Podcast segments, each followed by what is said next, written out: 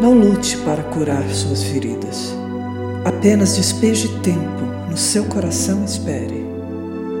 Quando suas feridas estiverem prontas, elas vão se curar sozinhas. Se você se acalmar e olhar mais fundo, vai perceber que a pessoa que o magoou também está sofrendo.